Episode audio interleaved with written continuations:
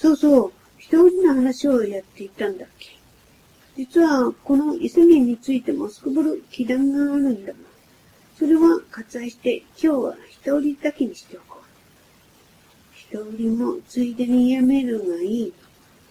どうしてこれが20世紀の今日と明治初年頃の女子の品性の比較について大なる参考になる材料だから、そんなに大すくやめられるものか。それで僕が親父と伊勢源の前まで来ると、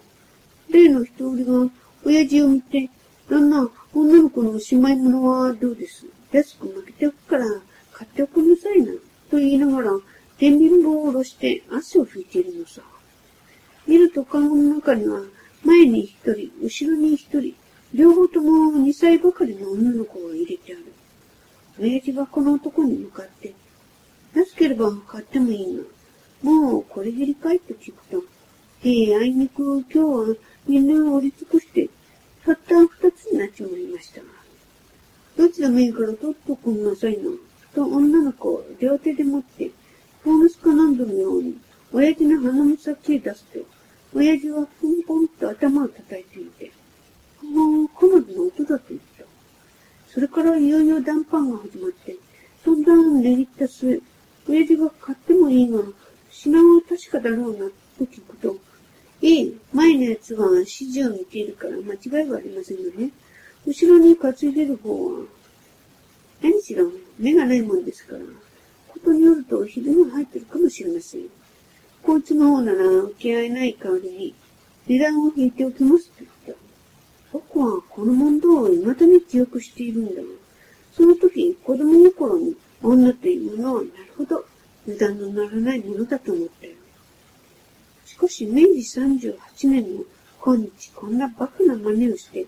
女の子を売って歩くものもなし。目を離して後ろへ担いだ方は剣なんだなっていうことも聞かないようだ。だから僕の考えでは、やはり体制、文明のおかげで女の貧困もよほど進歩したものだろうと断定するのだが、どうだろう、寛月君。寛月君は返事をする前に、まず大ような咳払いを一つしてみせた。それから、わざと落ち着いた低い声で、こんな観察を述べられた。この頃の女は、学校の行き帰りや、合奏会や、自然会や、園遊会で、ちょいと買ってちょうだいな、あら、あいや、などと自分で自分を売りに歩いていますから、そんな八百屋のお余りを雇って、女の子よしか、なんて、下品な委託販売をやる必要はないですよ。人間に独立心が発達してくると、自然こんな風になるもんです。老人などはいらぬ取り越し苦労をして、なんとかかとか言いますが、実際を言うと、これが文明の趨勢ですから、私などは大いに喜ばしい現象だと密かに映画の意を表しているのです。買う方だって頭を叩いて品物を確かかなんて聞くような野暮は一人もいないですから、その辺は安心なものでさ。また、この複雑な世の中に、そんな手数をする日には、最後もありませんからね。50になったって、60になったって、天使を持つことも、嫁に行くこともできやしません。と神に作ります。20世紀の青年だけあって、大いに統制流の考えを改陳しておいて、敷島の煙をふいとメイテイ先生の顔の方へ吹きつけた。メイテイは敷島の煙ぐらいで一撃する男ではない。こうする通り、方向の女性と自尊自身の念から、骨も肉も皮までできていて、何でも男子に負けないところが敬服の至りだ。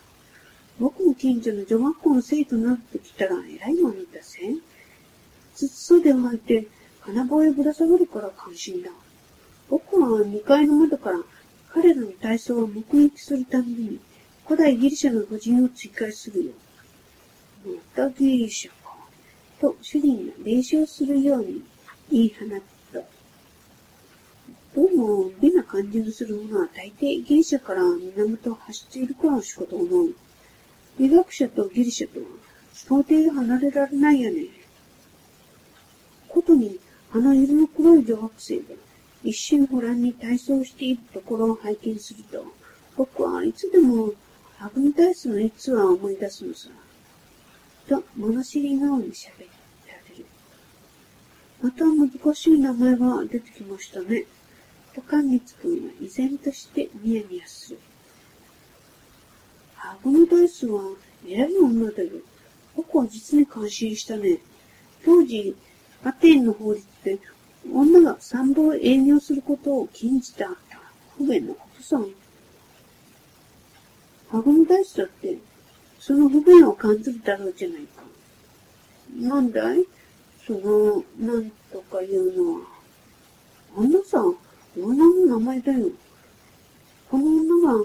つらつら考えるには、どの女が三番になれないのは情けない。不便極まる。どうかして三番になりたいもんだ。三番になる工夫はあるまいかと、三日三晩手をこまねいて考え込んだね。